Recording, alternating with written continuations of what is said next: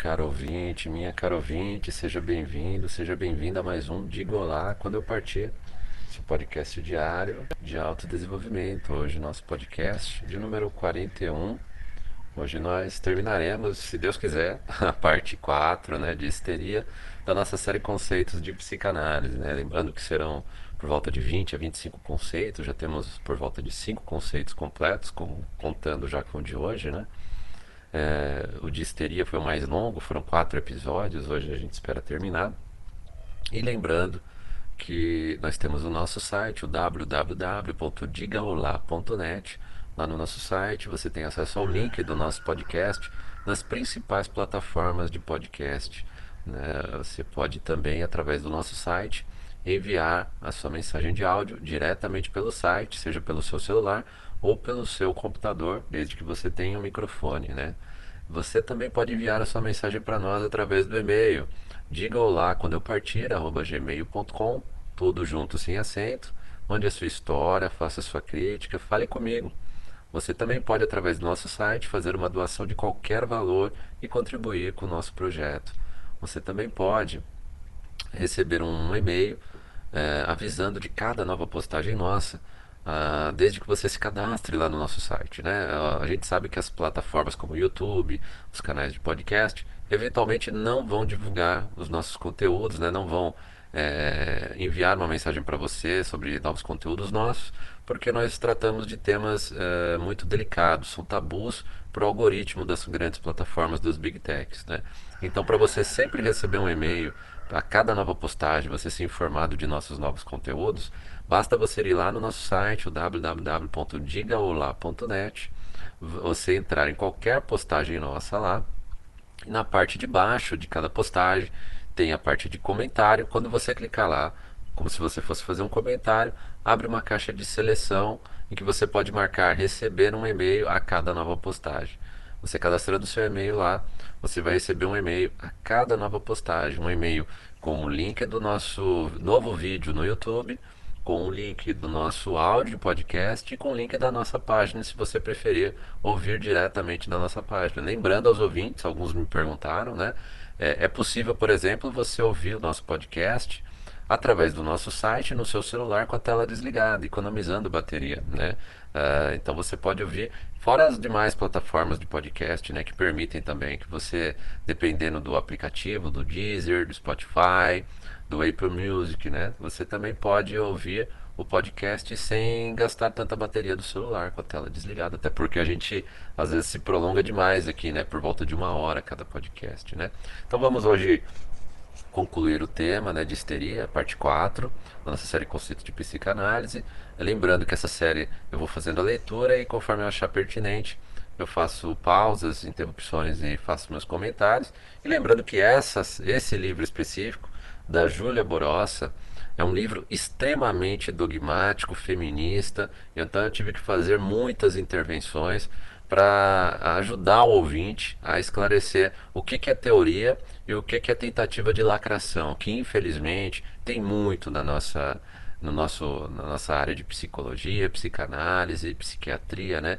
Existe muita gente tentando lacrar, tentando divulgar sua ideologia disfarçado de ciência, né? Então aqui nós demoramos muito mais do que as outras séries, né? Essa de histeria, porque essa foi descarado, né? Essa Júlia Borossa é tremendamente feminista, declaradamente no livro, né? E descaradamente ela deturpa a obra de um, um gênio da humanidade que foi Freud, foi Jung.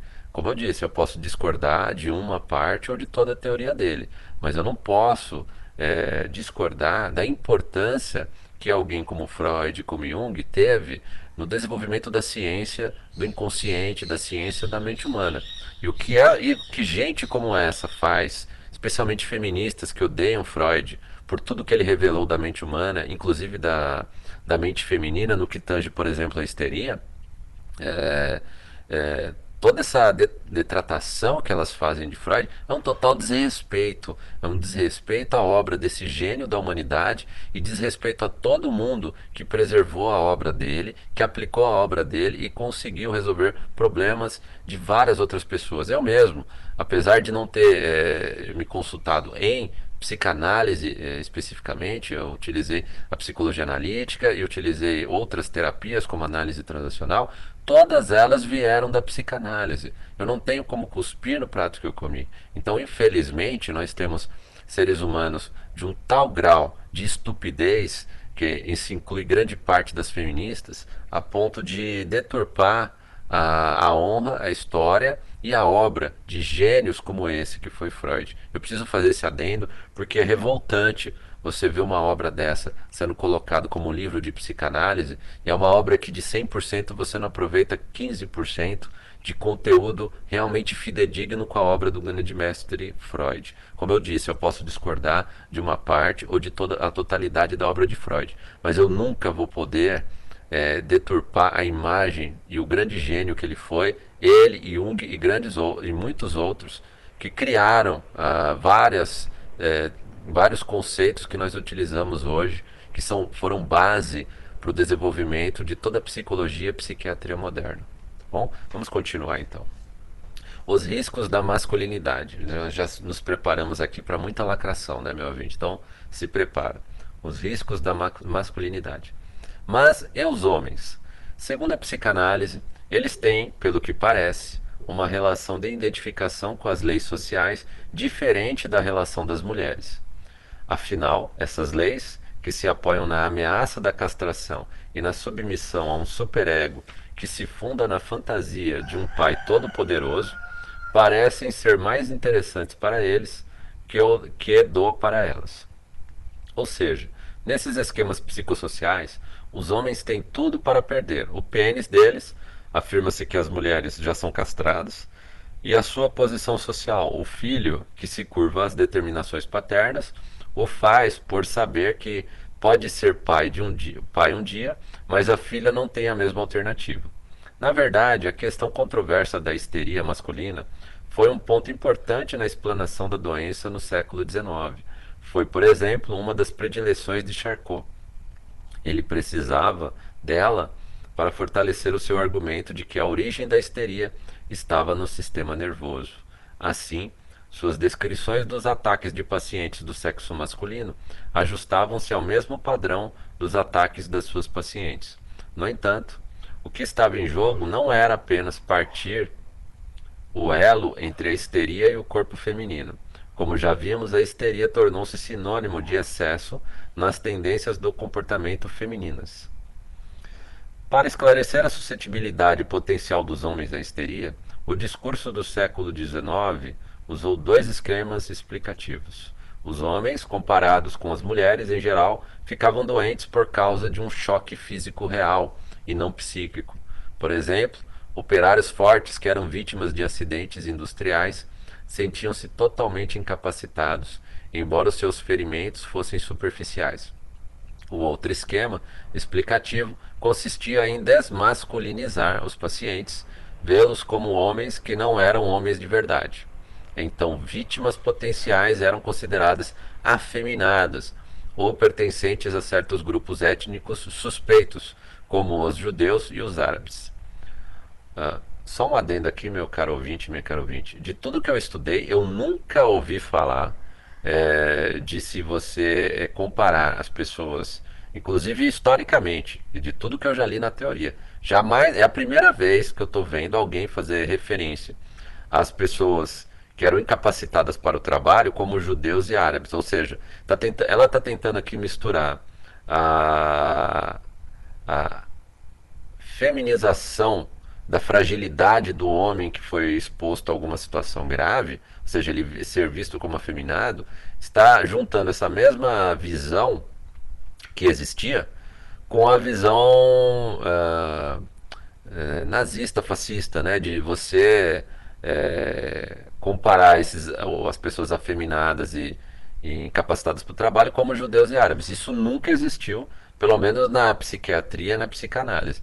Usar isso num texto dessa forma é, é uma extrema covardia. Mas fica só essa reflexão, vamos continuar. O idioma da hereditariedade corrompe e aí entrava a patologia médica. Além do mais, alguns desses homens eram exemplo de um tipo que acabara de surgir nos discursos médicos, de acordo com a famosa tese de Michel Foucault, no primeiro volume da História da Sexualidade, 1976, foi nessa época que a categoria psicológica, psiquiátrica, médica do homossexualismo se constituiu menos pela forma da relação sexual do que por um caráter da sensibilidade sexual, certa maneira de criar o masculino e o feminino no indivíduo. É claro que essas propriedades, o masculino e o feminino, não são entendidas como categorias absolutamente essenciais mas como ideais interiorizados que a pessoa tende a seguir ou a refutar. A histeria torna-se assim uma solução do homem para o fardo da masculinidade, aninhada, contudo, em associações femininas. A mulher é o rebelde original, aquele que tem menos para perder porque tem menos.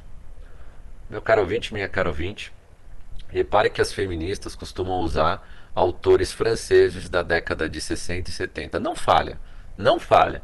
Quando a, as feministas querem refutar algum conceito psicanalítico, elas vão para autores franceses da década de 60, 70, como Foucault, por exemplo, porque a França foi o berço de todo o progressismo, né, do feminismo, progressismo. Há um pouco, houve um pouco também na Inglaterra, mas tudo foi focado na França. Então é, é interessante como ela esquece toda a teoria fe feita no resto do mundo, né? Na própria Argentina, que é ao lado do Brasil, existiam excelentes psicanalistas, né? Na Alemanha, na Áustria, mas não. Feminista só vê uh, psicanalista da, da, década de 60, 70 em diante, é, francês.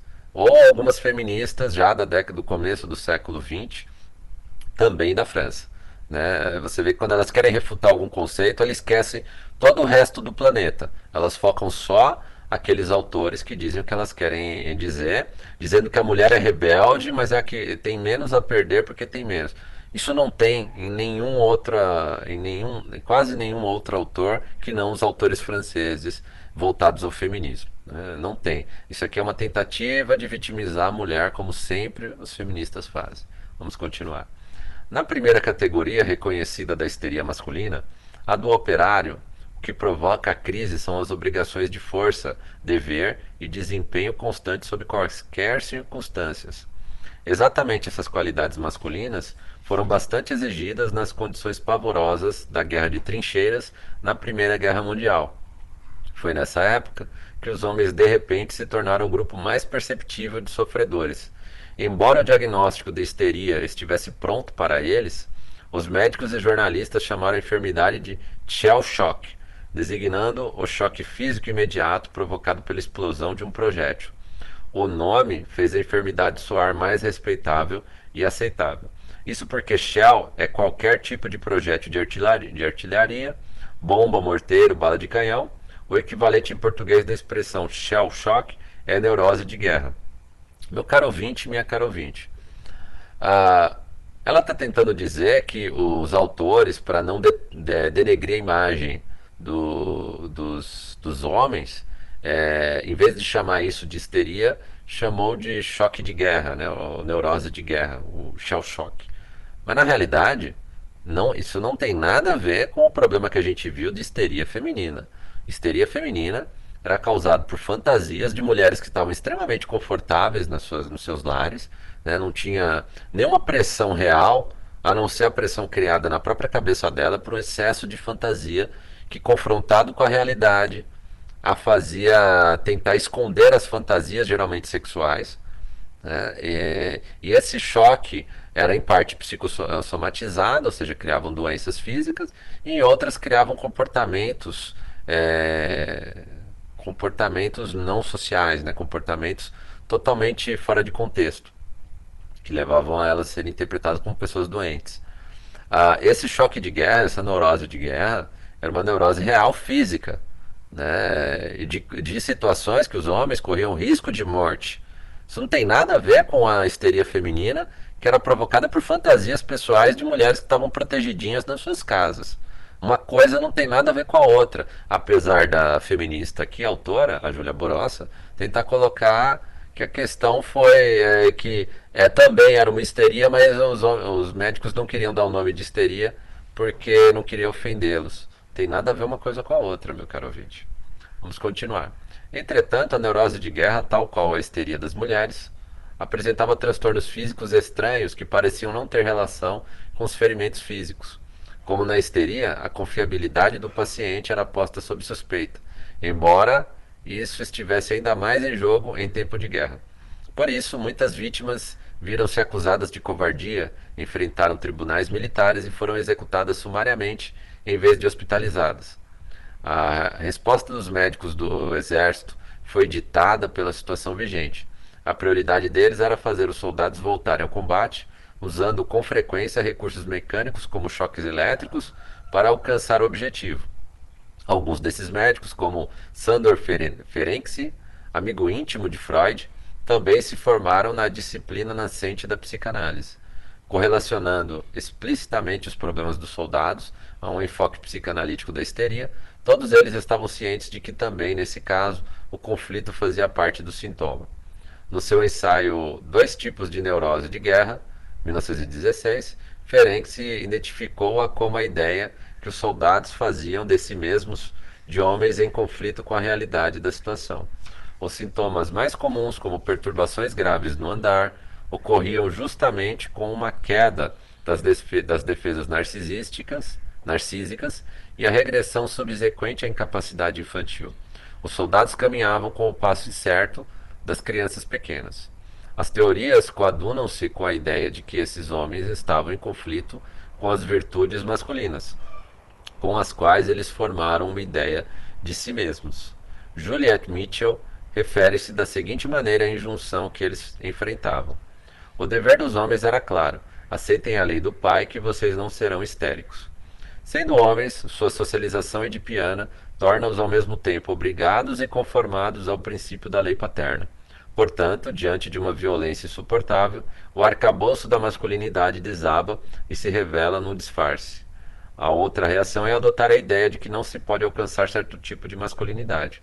Se os estereótipos da bicha histérica, entre aspas, podem derivar, em nossa cultura, da homofobia e transmitir uma opinião rígida de como os homens e as mulheres devem comportar-se, o travesti, tal qual a histérica do século XIX, também pode ser visto como aquele que conhece a falsidade dessas restrições e as subverte ao representá-las como exagero.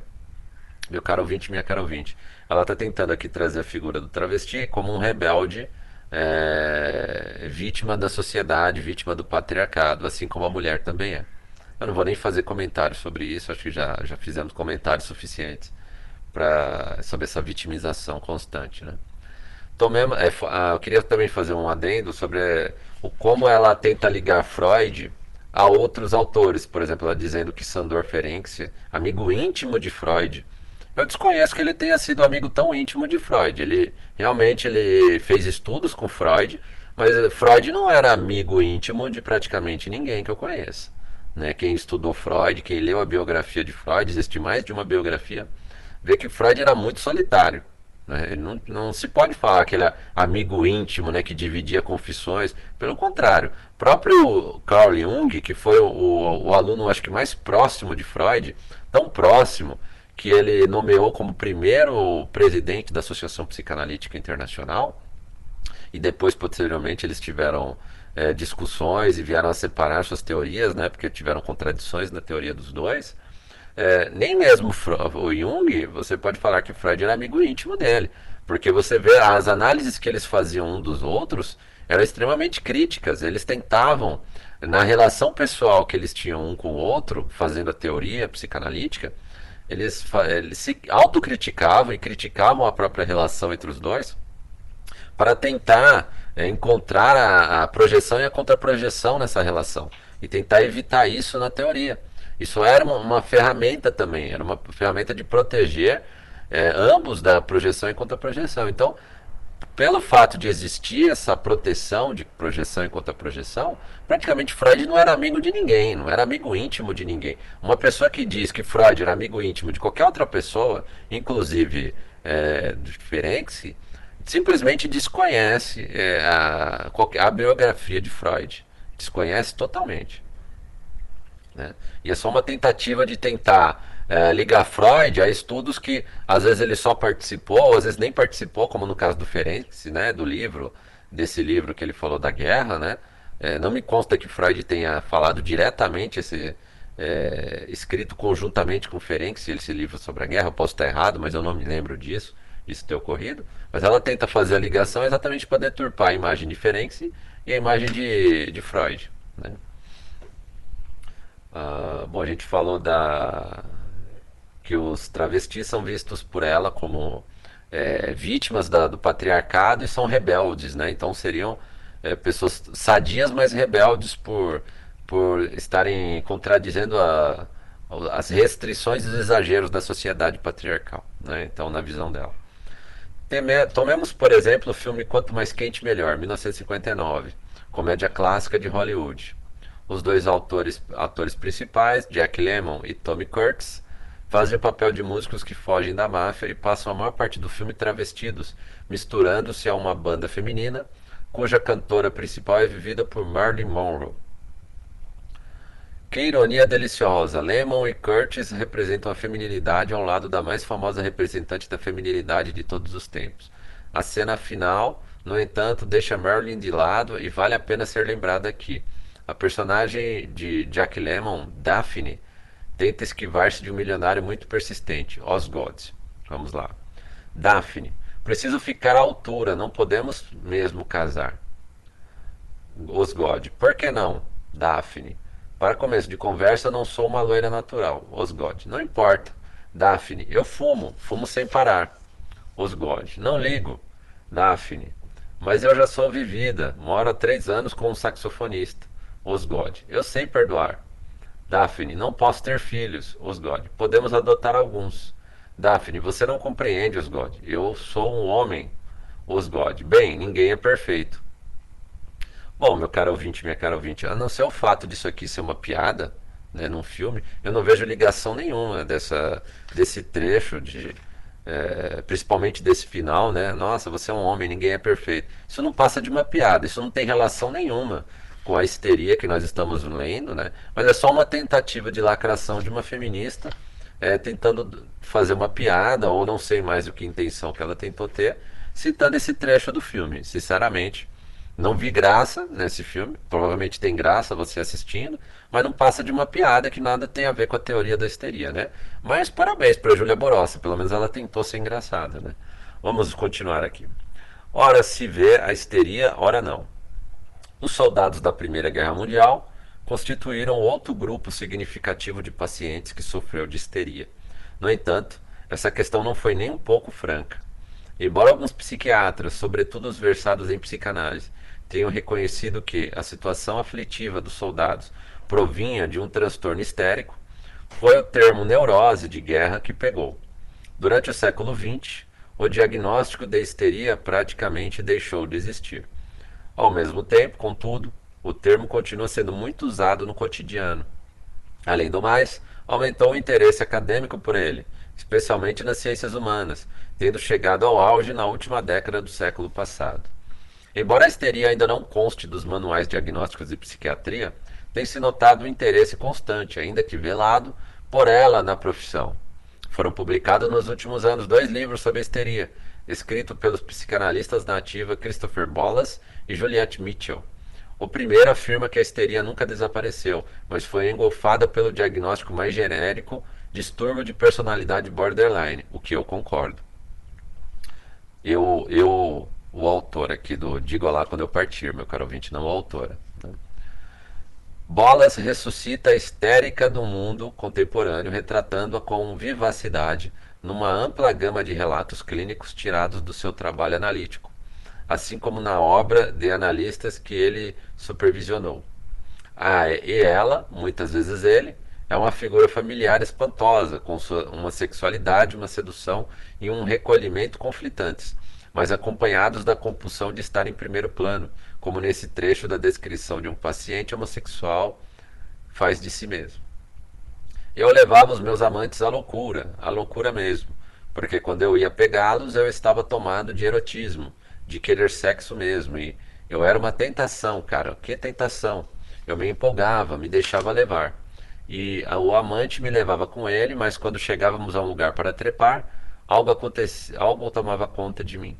Uma espécie de bem, um sentimento estranho de que eu estava bem perto da santidade. A histeria não pode desaparecer nunca, argumenta Bolas, porque é uma reação ao surgimento da consciência sexual na infância. Mais precisamente, uma reação à reação dos pais, de aceitação ou rejeição. Aquela conscientização e ao corpo do filho por ser potencialmente sexual. A sexualidade, o seu avatar, a histeria, transforma o lugar até então seguro da criança na família e sua relação com os pais e se aplica aos dois sexos.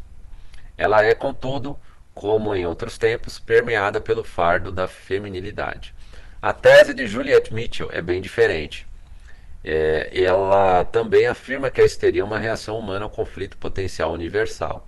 Entretanto, diferentemente de Bolas, que escreve seguindo uma linha de raciocínio que é, para todos os fins edipiana, centrada nas relações triangulares de amor e ódio entre a criança e os pais, o argumento de Mitchell é de que a situação edipiana de Freud afastou-se dos conflitos existentes nas relações entre irmãos.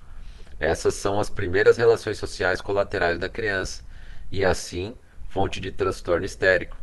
São as relações entre irmãos que acabam com o narcisismo na sua majestade, o bebê. O histérico, o que por esse raciocínio todos somos, é aquele que se viu cara a cara com o fato intolerável de ser dispensável. Ninguém é especial, qualquer um pode ser substituído. Juliet Mitchell apresenta uma base e uma aplicabilidade social da histeria mais amplas entre, entre indivíduos e países, permitindo ao impulso de morte, a inveja, a agressividade ocupar o primeiro plano, pondo a violência ao lado da fraternidade entre os seres humanos.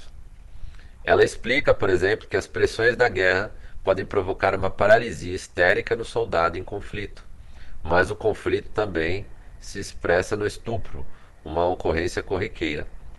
Ainda resta saber, porém, se existe um lugar para a queixa histérica criativa, regeneradora. Mas por que a histeria desapareceu do discurso clínico? Segundo Mark Michale, historiador de medicina, a histeria se inflou a ponto de estourar, tornando-se um diagnóstico ultra generalizado e abrangente demais já no final do século XIX uma espécie de lixeira da medicina, como disse um seguidor de Charcot. Nas primeiras décadas do século XX, ela simplesmente se ramificou em tipos variados de distúrbios, em diagnósticos diferentes para sintomas então diferenciados. Por exemplo, os distúrbios do apetite, que haviam sido um dos sintomas mais comuns da histeria, passaram a ser vistos como distúrbios novos, anorexia, bulimia, ingestão compulsiva de comida. Do mesmo modo, o distúrbio de personalidade múltipla poderia ser considerado um ramo da histeria. Elaine Showalter afirma que alguns fenômenos de massa inexplicáveis constituem a versão da histeria dos nossos tempos. Ela discorre sobre seis epidemias histéricas modernas: a síndrome da fadiga crônica, a síndrome da guerra do Golfo, a memória recuperada, a síndrome de personalidade múltipla, o abuso em rituais satânicos, e o rapto por extraterrestres. Todos esses fenômenos são ligados pela interrogação evidente aplicada à realidade verdadeira, de, pela realidade verdadeira de certas aflições, que mesmo assim são sentidas profundamente pelos pacientes e as incomodam também profundamente. Ela cita debates sobre a confiabilidade dos pacientes, a tentativa de sondar a materialidade das formas subjetivas de aflição a dinâmica da comprovação e o caráter carismático da cura, que tem reflexos surpreendentemente familiares na contextualização da histeria e do seu tratamento.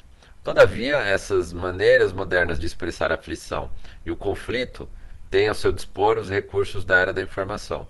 Como assinala Klaus Dewey, são epidemias transmitidas, epidemias difundidas eletronicamente pela mídia causando certos sintomas históricos. A característica comum à sua transmissão é a marca da realidade, uma grande vantagem. Sua taxa de crescimento, propagação e suspensão é mais veloz que em outras épocas. A histeria transforma-se numa luta disseminada, ainda que individual, em um fenômeno social que pode ser ridicularizado e rejeitado por muitos, mas sempre em encontra um modo de forjar alianças. O que parece ter se perdido com essas explanações sobre o crescimento e a ramificação da histeria é a dúvida de ela ainda pode representar uma dissensão. A histeria e os desdobramentos. Em artigo publicado no periódico La Révolution Surréaliste, a, a Revolução Surrealista, Louis Aragon e André Breton apontaram a histeria como um ato revolucionário humano exemplar. A histeria é um estado mental mais ou menos irredutível, caracterizando, caracterizado por uma subversão das relações existentes entre o indivíduo e o mundo moral, do qual o indivíduo histérico acredita ter se praticamente desobrigado, fora de todos os sistemas delirantes. Esse estado mental fundamenta-se na necessidade de uma sedução recíproca, o que explica os milagres logo aceitos da sugestão médica ou contra-sugestão. A histeria não é um fenômeno patológico e pode, em todos os sentidos, ser considerado um modo supremo de expressão. A figura clássica da histeria, da histérica, tem um apelo para a criatividade que conquistou muitos artistas durante os últimos 100 anos. Existem inúmeros exemplos desse tipo de engajamento, da glorificação das estrelas de Charcot, feita pelos surrealistas em panfletos e na poesia, passando pela reformulação da iconografia de objetos corriqueiros da Salpetriere, executada por Mary Kelly na sua obra Corpus, 1984-1985, até a recriação com bronze do notório ataque histérico realizado por Louis Bourgeois, com base no modelo de um homem contorcido na sua escultura Arc of Histeria, o Arco da Histeria, 1993. Mas será que se trata de uma subversão do mundo moral, como afirma Aragon e Breton? Recordando que a nossa cultura denomina histeria, alguns usos e imagens destacam-se para mim. Significativamente, eles representam a dimensão de um fenômeno de massa, em outras palavras, identificações histéricas, pelas quais as crenças e os modos de comportamento são divididos entre os membros de um grupo.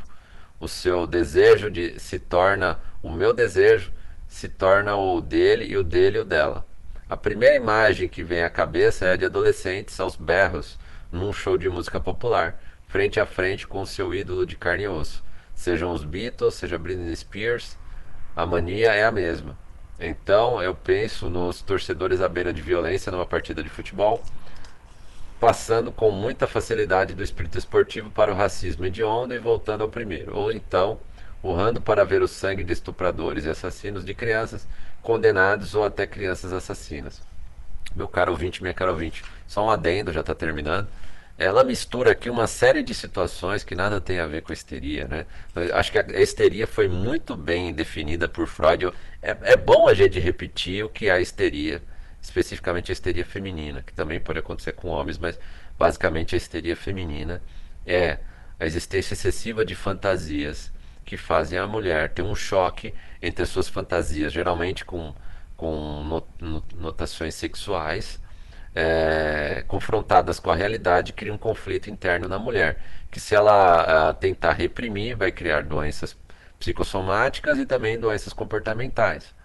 E caso no dia de hoje, por exemplo, ela, ela for ela exercer esses seus comportamentos é, distorcidos, né, sexualizados, tal como está ocorrendo muito no dia de hoje, ela vai sofrer as consequências pela inadaptação social. Então não tem por onde fugir se ela não enfrentar essa questão da histeria. Isso é histeria e não briga entre torcidas. Isso aqui é uma outra situação, né? Adolescentes gritando num palco em frente aos Beatles, é outra situação. Aqui ela ela tá, tá tentando transformar a histeria em algo comum, em algo está tentando normalizar a histeria, falando que todo mundo é histérico para tentar minimizar é, esse comportamento feminino que deveria ser tratado. Né? Eu espero que isso tenha ficado claro aí para o ouvinte ou para o ouvinte. Vamos continuar. Num segundo conjunto de histerias contemporâneas, lembro-me de grupos, associações de cidadãos, participativos ou legisladores tentando proibir ou regulamentar alguma coisa. Meu caro ouvinte, minha cara ouvinte, o que, que isso tem a ver? Pessoas que tentam exercer o seu poder, às vezes pessoas fanáticas por poder, tentando criar leis para controlar os outros, né? Pretensos ditadores, temos esse, esse, tipo de doença mental. Nós aqui no Brasil conhecemos muito bem esse tipo de pessoa, né? tenta criar normas, tentando proibir pessoas até de falar, de pensar. Agora, o que isso tem a ver com histeria? Não tem nada a ver com histeria. Histeria é outra coisa, né? Mas vamos continuar. Os objetos da ira dele são bastante variados. Marilyn Manson, a maioridade entre os homossexuais, o uso de drogas, o consumo de carne bovina, a proliferação de armas atômicas fora dos protocolos ocidentais de segurança, etc. Meu caro ouvinte, pelo amor de Deus, ela está misturando todos os problemas da humanidade na conta da histeria, né?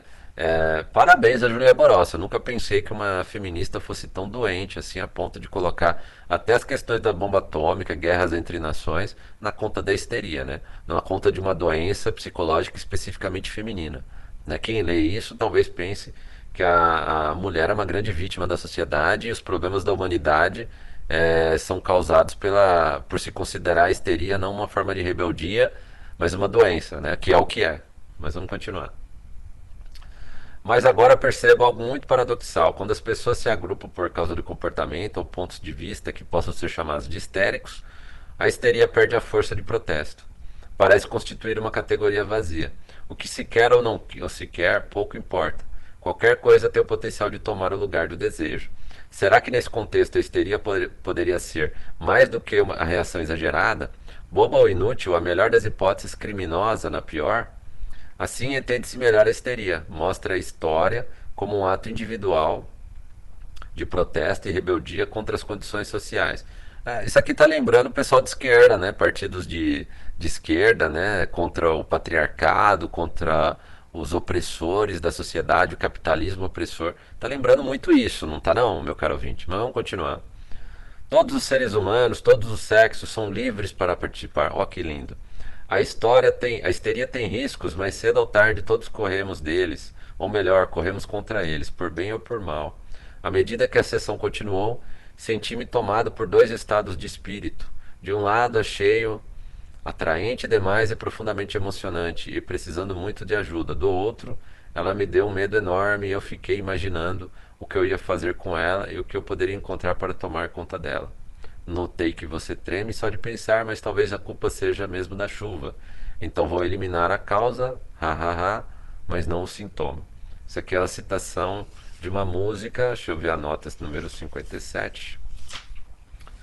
Uh, Sweet Travestis, Doces Travestis, é uma música de, uh, de Richard O'Brien, uh, deve ser uma música em inglês. Meu caro ouvinte, minha cara ouvinte, uh, eu acho que ficou clara a tentativa de lacração, a deturpação da teoria a psicanalítica, né? a tentativa de colocar na conta é, da psicanálise, da histeria, toda uma série de problemas é, que nada tem a ver com a histeria. A histeria é algo muito bem delimitado. Aliás, Freud e Jung se esforçaram, tiveram todo aquele procedimento lá que foi citado, exatamente para para que a histeria não fosse tida como algo extremamente genérico, né? Esse, esse, algo é que abarca tudo, né? Ah, uma rebeldia contra os problemas do mundo. Não tem nada a ver. Se você for colocar isso, a, a histeria como uma rebeldia de todos os problemas do mundo,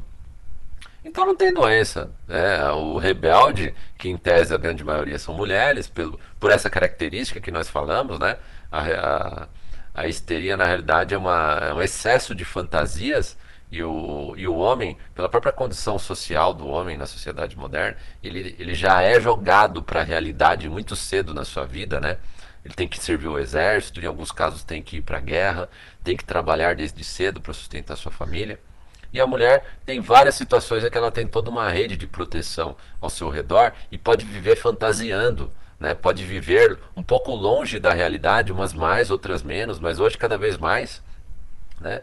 É, Imagine mulheres hoje, nós falamos no mundo atual, em que conseguem vender seus packs de fotos no OnlyFans e não precisam fazer esforço nenhum, enquanto você tem homens aí se matando, como pedreiro, como coletor de lixo, é, como diversas profissões de alto risco.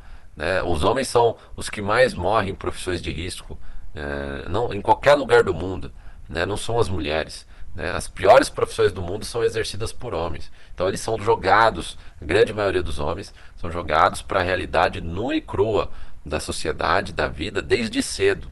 Né? Eu lembro quando eu servi o exército, o choque que foi, a importância que isso teve para mim, para acabar com as minhas fantasias, para me dar um choque de realidade. Infelizmente, as mulheres cada vez menos têm isso. As mulheres têm toda uma rede de proteção, na sua grande maioria, até mesmo pela própria família, não se responsabilizam, não são responsabilizadas pelas suas atitudes, especificamente, especialmente pela sua degeneração sexual.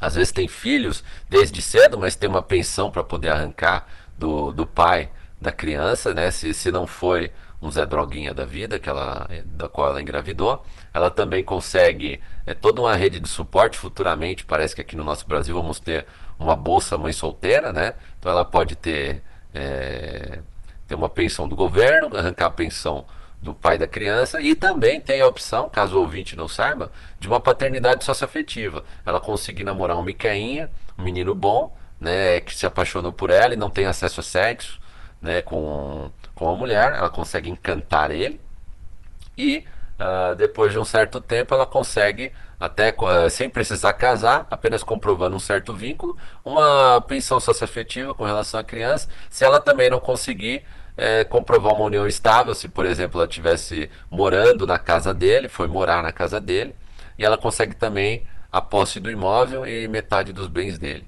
Né? É, essa é a rede de proteção que nós temos para a mulher hoje. E ela pode tranquilamente viver na sua fantasia de princesinha da Disney quando os homens se matam para movimentar a economia do nosso país e do nosso mundo.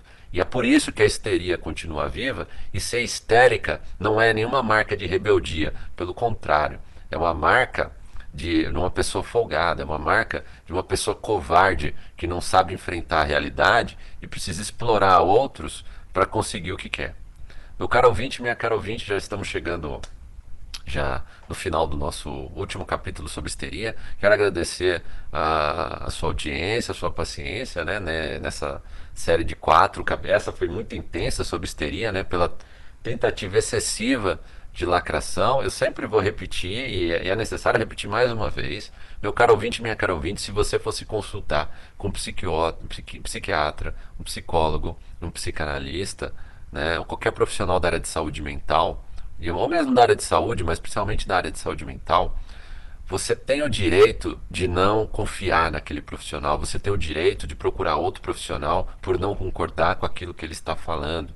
Nós temos muitos profissionais que tentam vomitar a ideologia deles, progressista, em cima dos seus pacientes, aproveitando-se da situação fragilizada dos seus pacientes. Por mais frágil que seja a sua situação, meu caro ouvinte e minha cara ouvinte, se você não se sentir confortável com um profissional de saúde mental, não continue o tratamento com ele.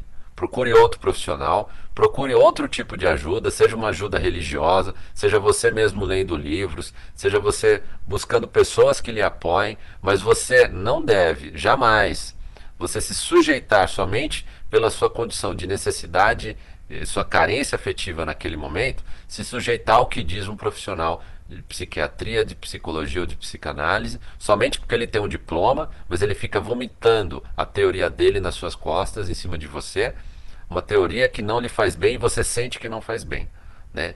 Se você não concorda com aquilo que o profissional está dizendo para você, você não é obrigado a concordar. Você pode muito bem procurar outro profissional ou simplesmente ignorar o tratamento. É seu direito não concordar com esse tratamento quando tem um profissional extremamente ideologizado, e muitos são com base em livros como esse, livros como o da Júlia Burossa, que nós lemos aqui, e nós encontramos tentativas enormes de, de vitimizar o feminismo, né, de colocar as mulheres numa condição, de colocar tudo na culpa da histeria e considerar a histeria em si é uma grande revolução para o bem da nossa humanidade. Olha só como ela terminou o livro, né? É uma rebeldia contra os males, até contra a bomba atômica. Né? A histeria é uma, é uma reação humana, especificamente da mulher, contra a bomba atômica. Nós chegamos a ler isso no último, nas últimas páginas do livro. Né? Esse tipo de livro é vendido como uh, manual de, eh, de psicanálise no Brasil. Acredite se quiser. E é uma tradução de um livro inglês. Então, tome cuidado, meu caro ouvinte. Duvide. Duvide de tudo que lhe disserem. Duvide até do que eu estou falando. Duvide de tudo que eu estou falando procure os autores originais. Procure a obra de Freud, que é de conhecimento público, de, é de domínio público. Você consegue ver os livros de Freud na íntegra pela internet, se, se você quiser gratuitamente. Se você puder, compre a obra original traduzida do inglês. Né? E a de Carl Jung também, depois de ler a de Freud, eu recomendo ler depois.